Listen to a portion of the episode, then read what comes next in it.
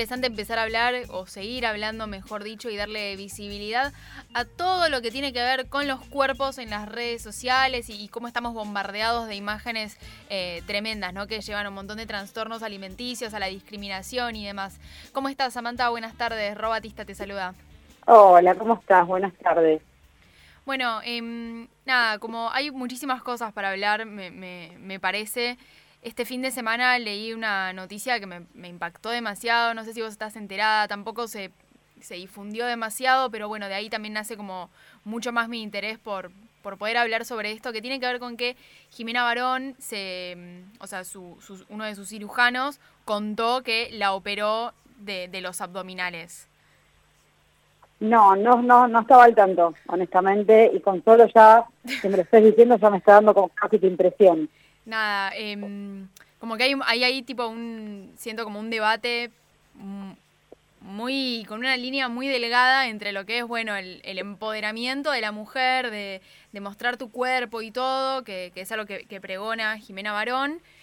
Em, eso, y bueno, la línea en, estás también como difundiendo un modelo de cuerpo totalmente hegemónico, inalcanzable, poco saludable, que lleva a la discriminación, a, la, al, a lo que es el, lo que se dice como gordo odio. Entonces, nada, como preguntarte, más allá de que no conocías la noticia, como, cómo, cómo lo tomás vos o, qué opinión, qué reflexión te merece esto, ¿no? Como este discurso, pero también la operación. Barón, que más allá de que, la banco y demás, me parece que más allá de, entre comillas, las cosas que se le pueden criticar, me parece que lo que nos sucede en general como desde el colectivo feminista, o por lo menos lo que pienso yo, tampoco me gusta hablar por todos, pero es como esa cuestión de como que es una piba piola y habla del empoderamiento y demás, es como que nos paramos al lado, bueno, no podemos opinar sobre el cuerpo de Jimena Barón porque ella dijo mil veces que no sé, que cuando era chica tenía otro cuerpo y que esto es bueno, eh, ella le encanta la actividad física, bueno, y un montón de cosas, pero también la realidad es que el único cuerpo que vende Jimena Barón en las redes sociales es el cuerpo hegemónico.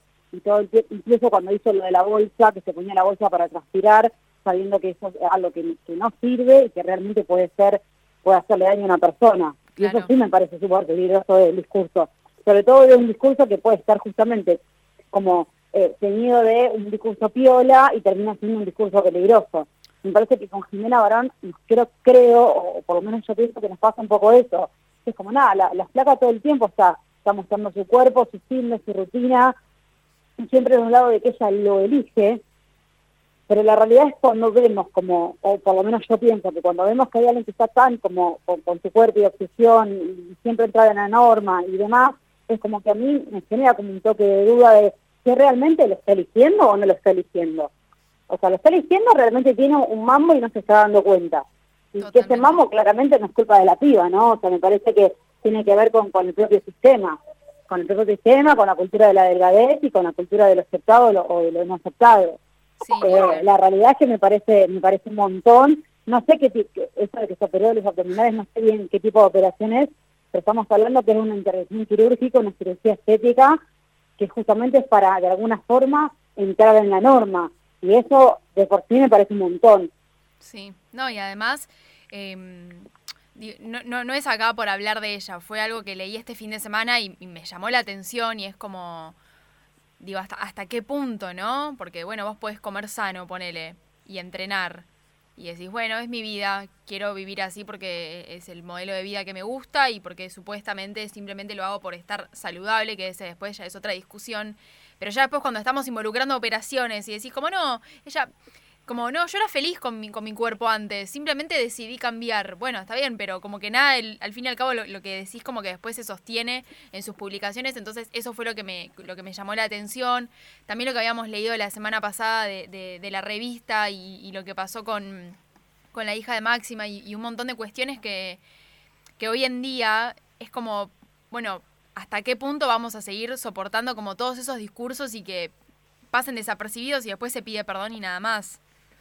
Sí, y, que, como la respuesta del perdón me parece que fue más por una presión social, porque la realidad es que la, tampoco fue una, una reflexión como muy profunda este, el, el, pedido de disculpas. Y la realidad es que si vos me preguntás a mí, para mí con las disculpas no alcanza. O sea, porque no solo, yo creo que estuvo todo mal lo de Revista Caras, desde el momento que primero, primero que nada, opinan sobre el cuerpo de una persona en una etapa de revista. Segundo, que no es una nota que le hacen a la piba y la piba dice, no, porque mm, me costó mucho ponerme este vestido porque sufrí 10 años de bullying.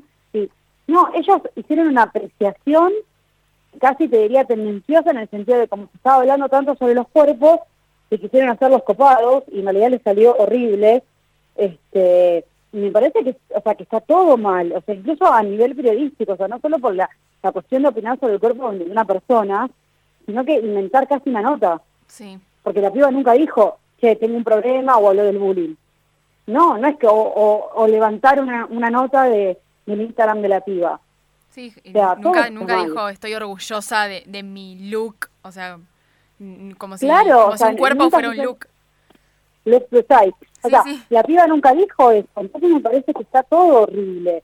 Y que nada, y que lamentablemente estamos en el año 2020, donde el, debate de los cuerpos está, se está dando por suerte, y todavía tenemos que seguir soportando, incluso no solo eso, o sea, todo el debate que se dio en los medios hegemónicos tampoco fue el adecuado o sea, un medio de, eh, decía, no, porque está re mal la capa de revista Caras, y de repente llama una, una nutricionista que piensa que la, la, obesidad es una enfermedad y que nadie puede ser feliz en lo borde.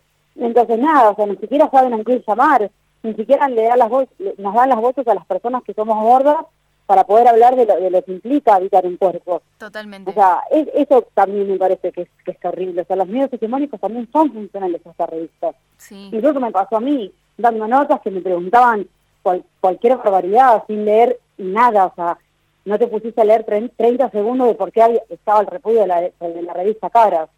Sí, o sea, me parece horrible, horrible desde el punto de vista que lo vea.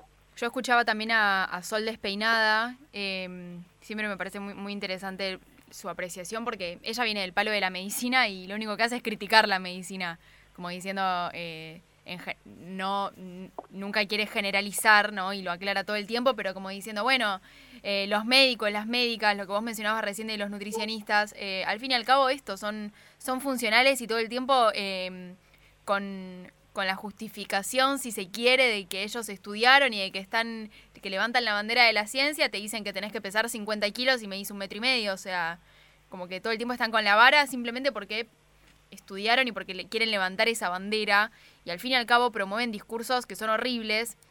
Y también lo que escuchaba de Sol, que, a esto quería llegar, es como, bueno, se habla también mucho del amor propio, el amor propio, el amor propio, querete, querete, amate como sos, que no te importe nada más. Pero después algo que sucede es que tu amor propio no entra en los talles que, que se venden la ropa. Entonces, eh, aparte preguntarte eso, como, ¿qué opinas vos de esto, de la frase del amor propio, de quererse? me parece que aparte de la me parece ya es un discurso que, que, a ver, es, a ver, hoy en día se habla un montón de amor propio porque las influencers están hablando de amor propio y de belleza real, que me parecen patéticas, con amor, pero tipo, una o sea, hay un montón de cuentas, no solo de acá en Argentina, sino que no sé qué pasó, una cuestión, una revolución mundial de las influencers eh, que son recontra hegemónicas, agarrándose el rollo que no tienen, hablando de que todos nos tenemos que querer. ¿no? Me parece que el debate de amor propio va por otro lado. Primero que el amor propio no puede ser un mandato más tipo, encima, encima de que soy mujer, o sea, que tengo una posición desigual, o sea, que se me hiciste un montón de cosas, encima me tengo que querer porque si no soy una boluda. No, no tiene que ver con eso. O sea, eh, mi pregunta es, eh, ¿cómo me voy a querer y amar si mi cuerpo no entra en ningún lado? O sea, si mi cuerpo es una disidencia, si mi cuerpo no puedo, no puedo, mi cuerpo no puede vestirse como más le gusta, eh, si no entro en el asiento de, un bondi, si la gente me mira mal en la calle, si en la calle si cruzo mal me dicen gorda de mierda, o sea, ¿cómo me voy a querer? O sea, no somos eh, ajenos y ajenas a, lo que nos pasa y, alrededor nuestro. Y la, realidad es que específicamente con las corporalidades disidentes, con las corporalidades gordas, somos personas que estamos en el último eslabón este, que somos recontra oprimidas, recontra eh, marginadas, y que la realidad es que lo único, lo único que la sociedad espera de nosotros es, o eh, si no hacemos dieta para entrar en la norma, directamente te vas a morir porque sos un gordo, sos gorda. O sea, no espera otra cosa la sociedad de nosotros.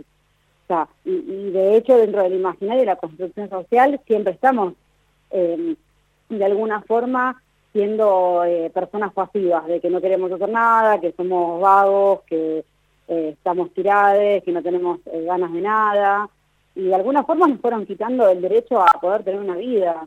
y suena medio extremo, pero tiene que ver con eso, o sea, si no podemos comprarnos ropa, si nos, hicieron creer que nadie nos iba a dar pelota, si no podemos tener un, vínculo sexo afectivo, si tenemos que elegir solamente a las personas que no den pelota, si terminamos viendo el fetiche de, otra persona, me parece que de alguna forma nos fueron cancelando un montón de, formas de relacionarnos, de vincularnos y de insertarnos en la sociedad. Eh, entonces me parece que eso también hay que repensarlo. ¿Cómo me voy a querer? A ver, decime, ¿sabes? Y, tampoco hay una fórmula mágica para tener amor propio. Me parece que la, eh, eh, el amor propio, esto lo dijo muy muy claro My Mami, este, es como ser un poco más, un poco menos injustos, injustas con nuestros cuerpos a lo largo de nuestras vidas. Decir, bueno, no, no exigirnos tantos, transitar como los, los espacios como, como los momentos que estemos más bajón, y está bien, o sea, no podemos estar todo el tiempo amor propio de arriba mm. en una sociedad que es totalmente injusta con nosotras. Y con nuestros cuerpos y sobre todo con las feminidades, que somos, el, a ver, que nuestros cuerpos están pensados para el consumo y que todo el tiempo eh, están hablando sobre ellos. Sí, sí, sí, totalmente, como que es, es esto que decís vos, al fin y al cabo el amor propio tiene que ser, em, por decirle de alguna forma, amor propio, tiene que ser una deconstrucción colectiva, porque vos te podés querer mucho, pero eh, te querés un día, te levantaste bien en la mañana y después salís a la calle y alguien te dice algo y ya está, eso se te empieza amor propio a derrumbar. Se fue, esa, voló el amor propio. Este, y, me parece que por eso te digo, no, no es tan fácil. Yo hace unos años atrás eh, había escrito algo sobre el amor propio que de alguna forma era describir, eh, o sea, cómo nos sentíamos las mujeres, o un poco cómo me sentía yo eh, en una sociedad que te obliga a quererte, ¿no? la cuestión de que por ahí, no sé, me levanto a la mañana, o sea, en un contexto que no estábamos en pandemia, ¿no? Me levanto a la mañana, paso a comprarme un café, me siento como una media luna, pero me reprimo porque es, como que tengo esta cuestión de que no, que no, no puedo engordar, o, la cultura de, la dieta y demás. Voy a la oficina, eh, al final tengo una capacitación, así que con una media luna, así que eh, al mediodía por ahí no voy a comer, no sé, la milanesa, sino como una ensalada, salgo de trabajar, eh, me voy al gimnasio dos horas porque me siento mal por, la media luna que me comí en la mañana, después quiero ir a comprarme ropa pero no, no encuentro, me voy a mi casa, me pongo triste, y de repente es como que, bueno, por ahí entro a Instagram, consumo cuentas del bien, como esta cuestión de que uno elija a quién seguir, mm. y por ahí me animo a sacarme una foto, la subo a redes sociales, y me siento un poco mejor, pero me voy a dormir, el otro día pasa lo mismo. O sea, eh, en, el mundo seguro, eh, todos o todas somos personas empoderadas. Ahora, ¿cómo hago para, para sobrevivir al resto del mundo? Sí. Entonces, como que todo el tiempo lo mismo, o sea, es como una rueda sin fin de, de, culpa o de, o de hacer lo que el sistema quiere para modificar nuestro cuerpo, para cumplirle a alguien que ni siquiera sabemos si, como, si hago una dieta y, si me meto todo en, en, todo ese mambo y rollo de, del fitness, realmente esa cuestión que te venden de la de la supuesta felicidad que te daría ser una persona flaca. Nadie te lo garantiza. Entonces, me parece que tiene que ver con eso. Incluso las influencias cuando te venden, te venden. No solo te venden un cuerpo, te venden una como una especie de felicidad, tipo, bueno, vas a tener este cuerpo, vas a tener esta pareja, vas a ser exitosa. Hay una idea de, de, de, de, los flacos como, como algo exitoso y demás. Que obviamente es una realidad. Si yo mañana me levanto flaca, se me solucionan un montón de problemas pero voy a ser realmente feliz, nadie te lo asegura. Entonces me parece que también tiene que ver con la lógica también del consumo.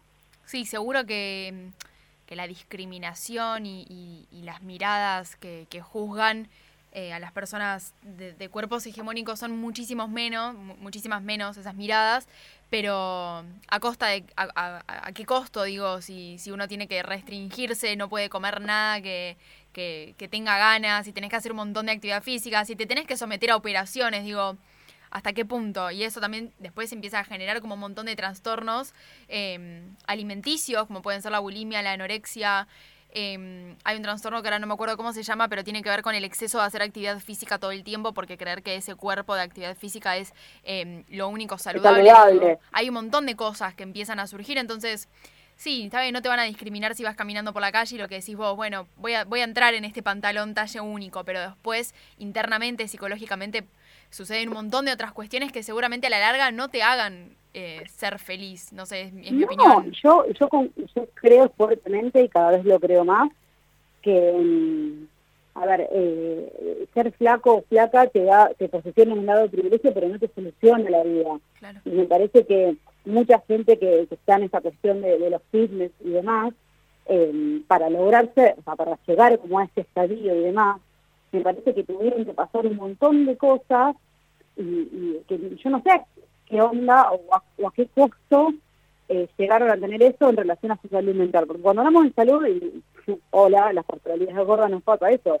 Como, no, yo te lo digo por tu salud, porque vos te, puede pasar algo, te vas a morir de un paro como esta cuestión de opinar todo el tiempo. Yo digo, bueno, a ver, eh, mañana quiero quiero ser flaca, ¿no?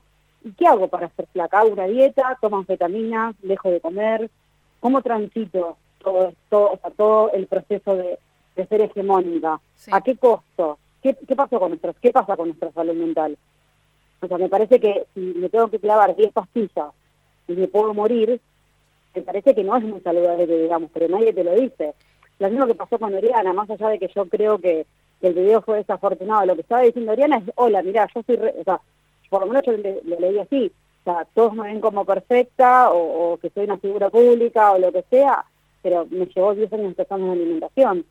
Sí. estoy casi segura que no se le pasa a Oriana, le pasa a un montón de gente. O sea, Magdalena Vélez también salió a decir. Entonces me parece que el costo que estamos pagando las mujeres en general por, por esa cultura de la, de la delgadez es resarpado. O sea, como sociedad nos preocupa cuando la piba pesa 35 kilos y se está por morir, cuando se muere. Pero ahora, cuando una piba eh, es flaca, ni siquiera se le cuestiona si está enferma o no. Sí, sí, totalmente. A nadie, a nadie le importa. No. Sí, a mí la publicación de Oriana Sabatini me hizo replantearme un montón de cosas, porque vos decís, Oriana Sabatini, que vos la ves y es un cuerpo totalmente hegemónico, eh, o sea, hasta qué punto llega la, opresión de, este sistema que, nos quiere extremadamente delgadas, no sé por qué que Oriana Sabatini con el cuerpo hegemónico que un montón de, pibas deben querer alcanzar, si ella, si ella también se sentía así, em, digo, no me quiero imaginar una persona que, no sé, pesa 20 kilos más eh, de, lo que le sugiere su médico por una cuestión de salud, o sea, hasta qué punto no llega este sistema opresor. No, es que yo creo que por ser comunidades, obviamente que no estamos exentas a justamente la cultura de la delgadez. Me parece que es algo que es funcional al sistema y al sistema no solo por, o sea, como un sistema de consumo, ¿no?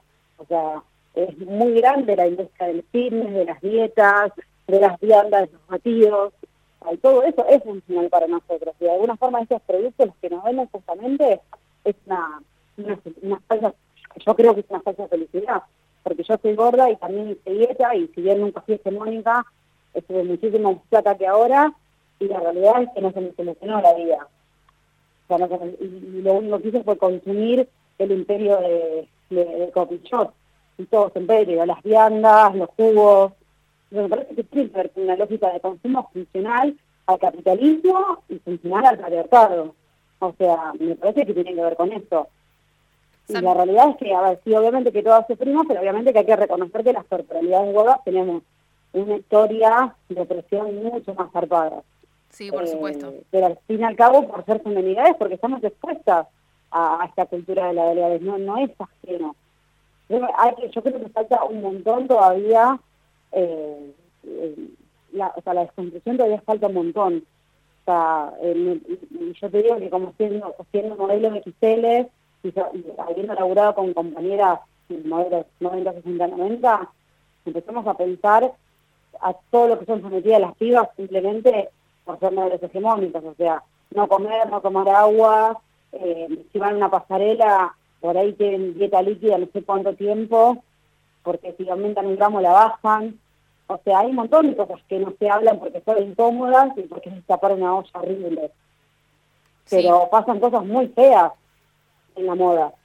Entonces me parece que eso también hay que empezar a hablar. Por eso me pareció genial que Diana diga, que mirá, yo soy re hegemónica, no lo dijo así, pero bueno, se está mostrando. Sí. soy Elena Sabatini y tengo 10 años de trastorno de alimentación. Y estoy, segura que no solamente es Diana. Sí, y también que, que muchas pibas se puedan sentir identificadas y decir como, bueno, eh, intentar de que el espejo no les devuelva una imagen que no es. Sami, te quiero hacer una última pregunta em, en relación a lo que hablábamos antes de no sé, como en este avance, en esto de, bueno, de empezar a hablar, de tratar de construir, quizás hace unos años esta etapa de caras hubiera pasado desapercibida y, en, y este año por suerte hubo ahí como una gran presión y no sé, quizás nunca más vuelvan a hacer una etapa así, ojalá. Em, digo, con estos avances, el año pasado se sancionó la ley de talles y, no sé, pasó casi un año porque estamos en julio y creo que fue en, en agosto, septiembre o octubre. En noviembre del año pasado. Ah, en noviembre. Bien. En noviembre. Y no sé, está bien, hace un montón que no me compro ropa más con esto de la cuarentena, como que, pero no, no sé, no siento que haya habido un gran avance. De hecho, veo en Twitter como que muchas personas se siguen quejando de los talles únicos, de los talles únicos. Quizás vos, que, que, está, que estás ahí como que sos, sos mucho más activista, em, no sé, tenés como una, una llegada un poco más cercana y podés contarnos algo, porque es raro que no se haya avanzado mucho con esta legislación. Lo que pasa es que la ley se aprobó en noviembre del año pasado, pero no está ni reglamentada ni implementada, porque nos agarró la pandemia, estamos medio en stand-by. Eh, y la realidad es que no tenemos ningún tipo de novedad porque claramente estamos en un contexto muy particular. Y si imagínate, tuvimos ocho años desde ENIVA de Argentina, que es la, es la ONG donde yo soy voluntaria, y vivimos eh, laburando con la ley de talles con más de ocho años, imagínate en un contexto de pandemia, o sea, si no sucedió nos costó un montón en este contexto es peor. Eh, ojalá pronto tengamos novedades para que esta ley se pueda implementar y, hacer también un poco que, que tampoco va a alcanzar la ley, es un poco lo que yo vengo eh, hablando y debatiendo. O sea, la ley lo que viene a decir es, bueno, una persona que no se puede vestir, ahora se puede vestir. Pero falta desarmar un montón de estructuras que están unidas, que son, eh, que son las que nos dominan, este, como es la moda, como es la publicidad, y, empezar a pensar que las representa, o sea, que la ley de talles viene como a regular algo, pero nos falta un montón en las representaciones, o sea, nos faltan diversidad, falta diversidad corporal en las publicidades, falta diversidad corporal en la tele, o sea, no son las novelas, sino no sé, una periodista, no hay periodistas gordas o, o, diversas, que se quiere. Hay un montón de espacios que nos fueron negados que todavía nos siguen, eh, o sea, que nos siguen negando esos espacios a la, a la diversidad corporal y a las diferencias corporales. Me parece que lo que tenemos que ahora es ver a dónde va, a ir nuestra batalla cultural. O sea, eh, me parece que todavía nos falta un montón, falta seguir implementando políticas públicas, que la ESI se aplique en todas las escuelas, que se pueda tratar en, con nuestras infancias, de adolescentes, eh, y, de darles el mensaje de que en la sí existe un cuerpo hegemónico pero la diversidad corporal también existe, la diversidad corporal también tiene una vida posible y puede, puede elegir. Es un cambio de paradigma, o sea, suena como medio tonto, pero es un cambio de paradigma resarpado, o sea, a mí me dijeron que yo no podía elegir, o sea, que no podía elegir nada, que no tenía una vida posible, que no podía hacer un montón de cosas, y en realidad que decir a nuestros pibes, ustedes sí pueden, pueden hacer un montón de cosas. Sí, si sos hegemónico o hegemónica, hasta los privilegios no es que uno tiene que llorar por sus privilegios, sino que justamente los tiene que reconocer y ver dónde estamos parados. Pero después nada, los privilegios vienen, uno no tiene la culpa, pero sí entender que si uno está de un lado privilegiado, que hay personas que la están pasando mal y son personas que son oprimidas. Pero me parece que hay que empezar a pensar que no, a ver, está buenísimo que haya pasado en la etapa de esta cara, yo creo que no va a haber otra etapa así, porque yo sabe que hay como un, un que es social y tiene que seguir sucediendo de esa forma porque si no lo hace nadie lo tenemos que hacer nosotros. Pero me parece que todavía falta seguir exigiendo al Estado, al Estado, que necesitamos más políticas públicas que a veces en las escuelas y que entendamos que el tema de los estereotipos no es solamente no entrar en una, en una prenda, que obviamente que no, lo quiero desmerecer porque claramente tiene que ver con un derecho, pero hay un montón de otros derechos generados también que van de la mano de este sistema jerarquizado estereotipos que nos oprime a todas y nos viene oprimiendo desde años luz y que recién ahora las nuevas adolescencias están empezando a tener ciertos recursos que nosotras, o por lo menos yo con casi 30 años, no tenía. Clarísimo, Sami, si querés eh, contar sobre las redes de, de la ONG eh, en la que participás, para también contar las actividades, todas las iniciativas que son súper interesantes. Bueno, nos pueden seguir como arroba en Instagram, en Argentina, en Twitter, Instagram, eh, tienen la página de Anybody, porque como existe Anybody existe acá en Argentina y existe en otros siete lugares del mundo, así que somos un organismo internacional y bueno, obviamente me pueden seguir a mí en arroba Samantha Alonso, donde generalmente escribo contenido sobre activismo borde y diversidad corporal. Excelente escucharte y también, bueno, poder saber bien qué, qué opinaba sobre todo lo que estuvimos hablando, así que te agradezco mucho. No, por favor, muchas gracias. Escuchábamos, hablábamos recién con Samantha Alonso, ella es modelo Plus Size, ya saben, es parte de esta ONG Nivadi Argentina. Y bueno, para hablar y, no dejar nunca el tema de lado de, de, la falta de diversidad corporal que vemos todos los días en los medios de comunicación, en las publicidades y demás. Así que esta entrevista y todo lo que sucedió hoy en FM Octubre lo encuentran en nuestra página web.